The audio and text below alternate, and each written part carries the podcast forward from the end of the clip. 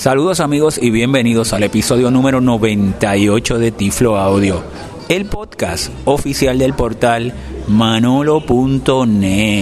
Como siempre reciban un tecnológico y caluroso saludo de este su amigo José Manolo Álvarez grabando hoy 9 de agosto del año 2018 desde San Juan, Puerto Rico. Realmente me encuentro hoy en Guaynabo, Puerto Rico. Me encuentro en las facilidades de Atlantic University College, una universidad en Puerto Rico eh, muy eh, innovadora en sus ofrecimientos y varios de sus ofrecimientos están relacionados a la tecnología, animación, programación de videojuegos, eh, arte gráfico.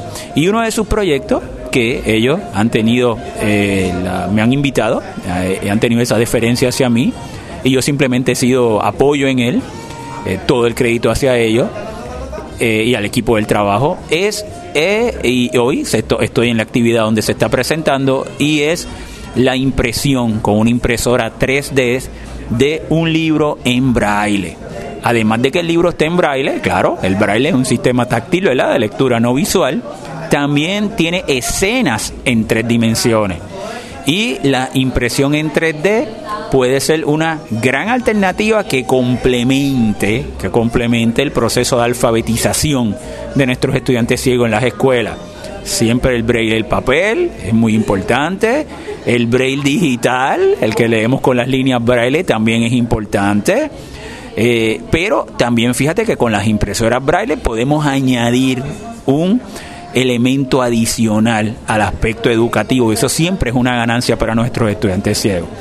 Tuve la oportunidad con la profesora eh, Andrea Martínez, profesora de acá de Atlantic University College. Eh, yo como invitado, ¿verdad? Eh, tuve la oportunidad de leer el libro, leímos el libro, yo lo leí en braille, ella lo leía impreso, así que promovimos una inclusión. Y también tuvimos la oportunidad, le voy a poner un pedacito de esa grabación de la lectura del libro, eh, hubieron maestros de estudiantes ciegos, hubieron estudiantes ciegos que vinieron, entre otros invitados, y también eh, pues hice unas entrevistas con varias de las personas de este proyecto que debemos de apoyar, porque fíjate que estamos, el beneficio va a ser eh, una nueva alternativa hacia nuestros estudiantes ciegos. Así pues que espero que disfruten estas entrevistas y esta presentación de este podcast. El patito feo, autor Hans Christian Andersen, adaptado por Andrea Martínez Rodríguez. En un buen clima de verano, cerca del lago, se encontraba mamá pata, envolando sus cinco huevos.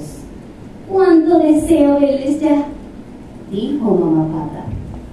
Mientras calentaba el nido con sus plumas, sintió que algo se movía. Eran los patitos que ya nacían.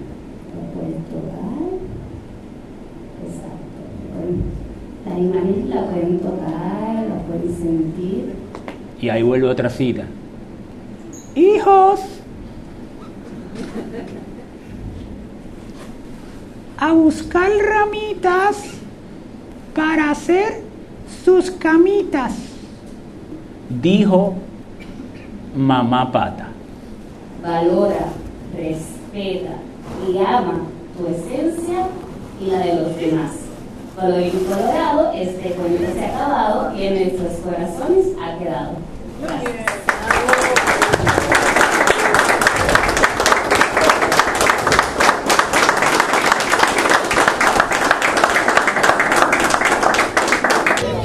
Amigos, continuamos en la actividad de esta mañana donde eh, se presentó el libro en braille y con las ilustraciones impresas en tres dimensiones como le he estado comentando durante las entrevistas que hemos hecho en la mañana.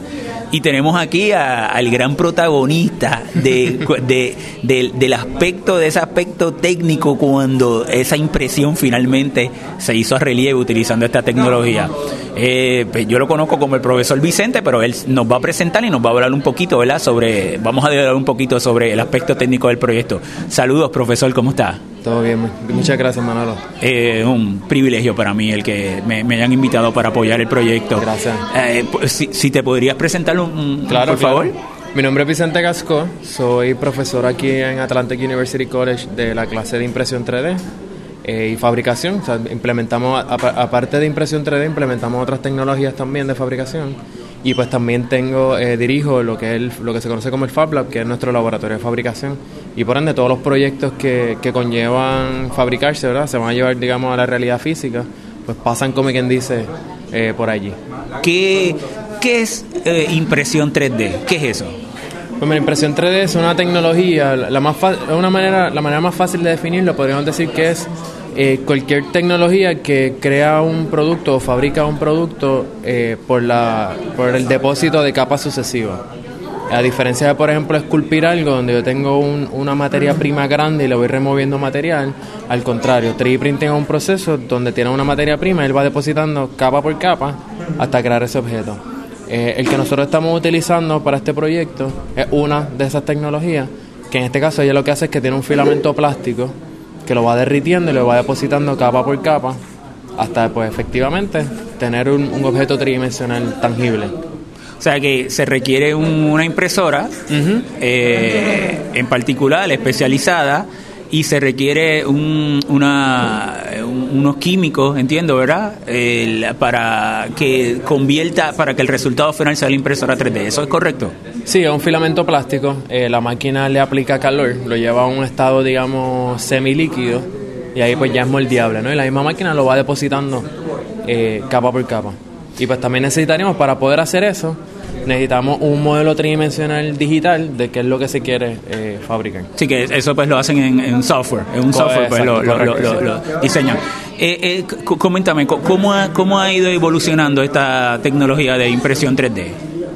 Eh, pues mira, ahora mismo, aunque existe la noción de que es algo nuevo, realmente no lo es. la impresión 3D existe desde el 82, que fue cuando el primer proceso de impresión 3D se inventa. La diferencia es que los pasados años sí ha ido en auge, eh, un, auge increíble, o sea, la tecnología está evolucionando eh, bien rápido porque eh, se han abaratado los costos. la máquina que utilizamos para este proyecto, por ejemplo, quizás hace 10 años era una máquina que nos pudo haber costado 60 mil dólares. Hoy en día una máquina que por 800 mil dólares consigue una muy buena impresora 3D. Obviamente cuando la tecnología sea barata es más accesible, tiene mucha más gente que la empieza a utilizar, que empieza a experimentar, que empieza a crear. Claro. Y pues por ende, eh, estos pasados ya podemos decir quizás 5 o 6 años, hemos visto eh, un sinnúmero de proyectos, ¿verdad? Que se han ido virales, que han llamado mucho la atención en los medios eh, que se han fabricado con, impresión 3D. Se tarda, por ejemplo, alguna de las escenas del cuento del patito feo, más o menos, hay como una percepción de que la, impresora 3D se tarda mucho, mucho, mucho. Más o menos, cuéntame ese proceso en, tiempo de impresión. Pues sí, mira, eh, la tecnología que utilizamos sí, se podría decir que, toma tiempo. Eh, por ejemplo, todas las escenas que nosotros hicimos, la estrategia lo que hacíamos era que las dejábamos corriendo por la noche y ya por la mañana cuando regresáramos estábamos listos. Estamos hablando, eh, quizás la escena más eficiente tarda 7, eh, 8 horas eh, y una de las más complejas creo que llega como a sus 10, 11 horas. pero claro, al fin y al cabo, podríamos decir que toma tiempo, pero algo que está simplemente corriendo por su cuenta. y si no fuese, ¿verdad?, por el acceso a, a, la impresión 3D, o sea, si comparamos con procesos tradicionales donde quizás yo tuve que haber eh, hecho un molde o lo tuve que haber mandado a fabricar a otro lugar o quizás conseguir una persona que lo trabaje a mano. O sea, si comparamos con quizás con qué otro método de fabricación yo, yo hubiese podido utilizar para llevar este proyecto a la realidad, eh, estamos hablando que 3D printing es el más eficiente, el más rápido. Eh, por ejemplo, yo puedo estar trabajando durante el día en, en una versión, en un diseño, ponerlo a imprimir, llegar al otro día, ya tener ese prototipo, utilizarlo, probarlo hacerle mejora, al otro día tengo ese nuevo. O sea, que, que digamos en tiempo sí puede ser que se tarde varias horas. Eh, claro, eh, también por la complejidad del proyecto, ¿verdad? Hay otras cosas que en cuestión de menos de una hora, dos horas pueden estar listas. Eh, pero sin embargo, el, el, flujo de, de, trabajo, el flujo de diseño, esa facilidad de poder hacer prototipo, es definitivamente una ventaja grandísima que, le ha brindado el, acceso ¿verdad? De, esta tecnología. Claro, y a, los estudiantes ciegos, ya que es una manera de, un, medio, pues de una manera eh, que táctil, de una manera no visual, pues, pueden obtener una información que, que de otra manera puede ser imposible eh, tenerlo de una manera eh, impreso o en una manera 2D, aunque sea una misma representación 2D. para finalizar, Cuéntame, desde tu perspectiva ya no técnica, desde tu perspectiva como persona, como ser humano, ¿qué, qué, qué significó todo este proceso hasta hoy de trabajar en un proyecto que tú sabes que el resultado final va a ser el que los estudiantes ciegos puedan tener acceso?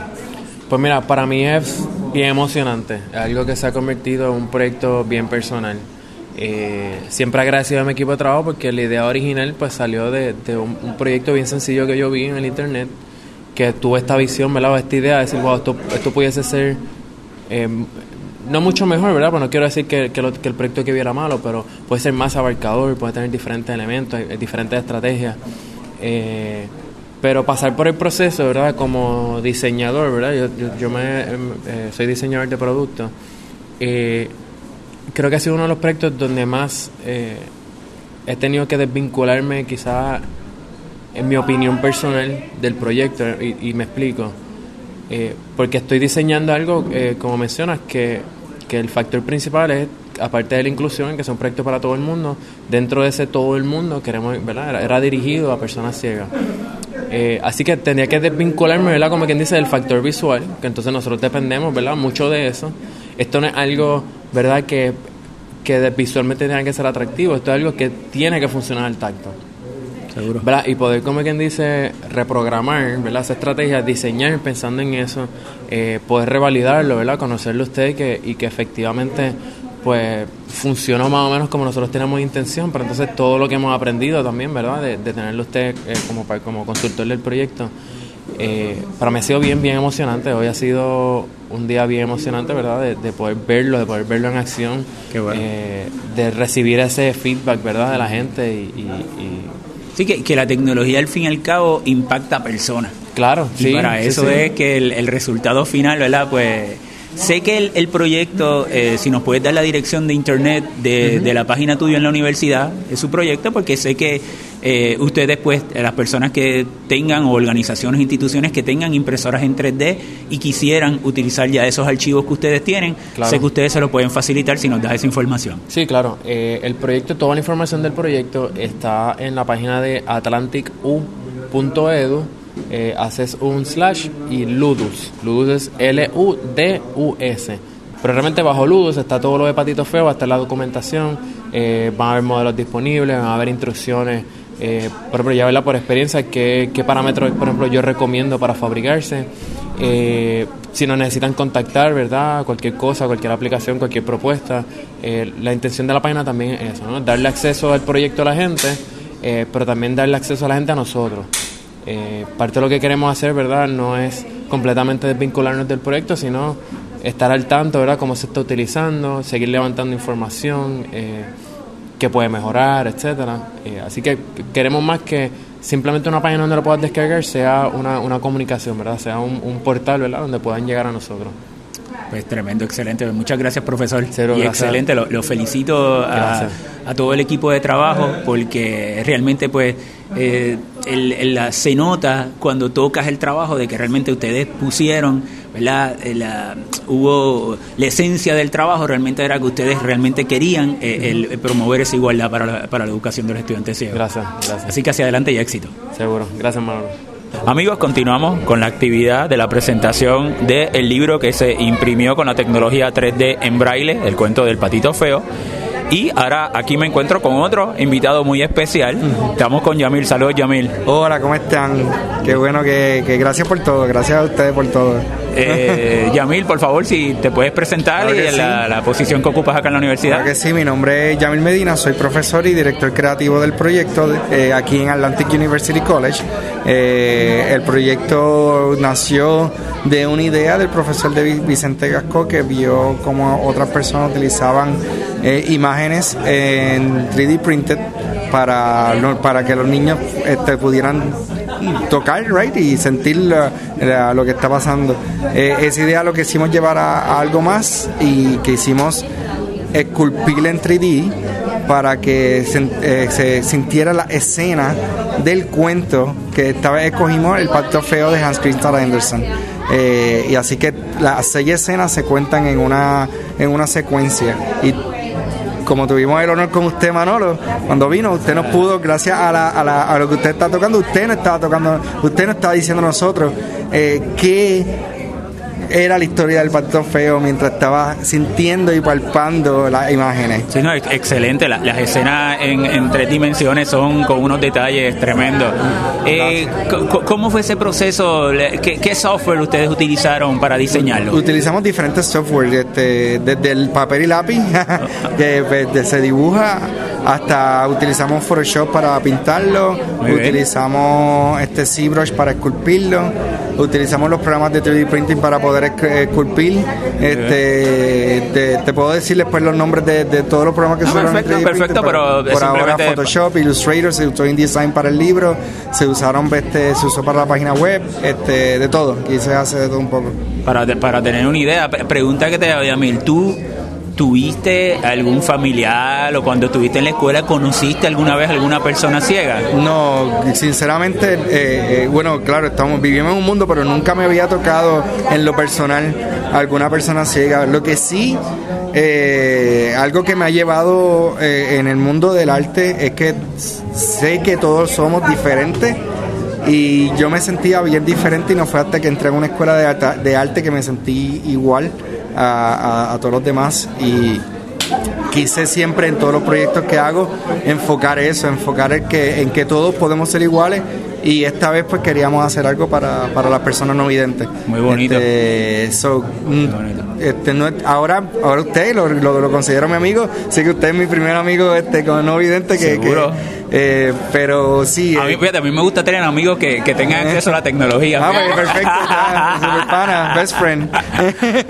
Para finalizar, eh, ¿qué, ¿qué significó este proyecto sabiendo que el resultado eh, llega a niños ciegos? O sea, eh, más allá del aspecto tecnológico, en, el aspecto tuyo personal, ¿qué significó pues, este, yo creo que lo importante, lo que, lo que nos impresionó a nosotros es que teníamos una idea de cómo iba a impactar, pero no supimos hasta hasta hoy y hasta que usted vino con nosotros y, no, y estuvo ayudándonos eh, esa capacidad que puede impactar el mundo. Siento todavía que nos falta mucho por aprender y siento que gracias ahora que puede estar para el mundo, accesible para todo el mundo y escuchar personas este, dándonos su feedback o sus opiniones o sus comentarios, pues me siento muy bien. Yo siento que, que, que, que, cada proyecto es importante en algo, pero este proyecto para nosotros no fue solamente terminarlo, sino todo lo que lleva después de hoy.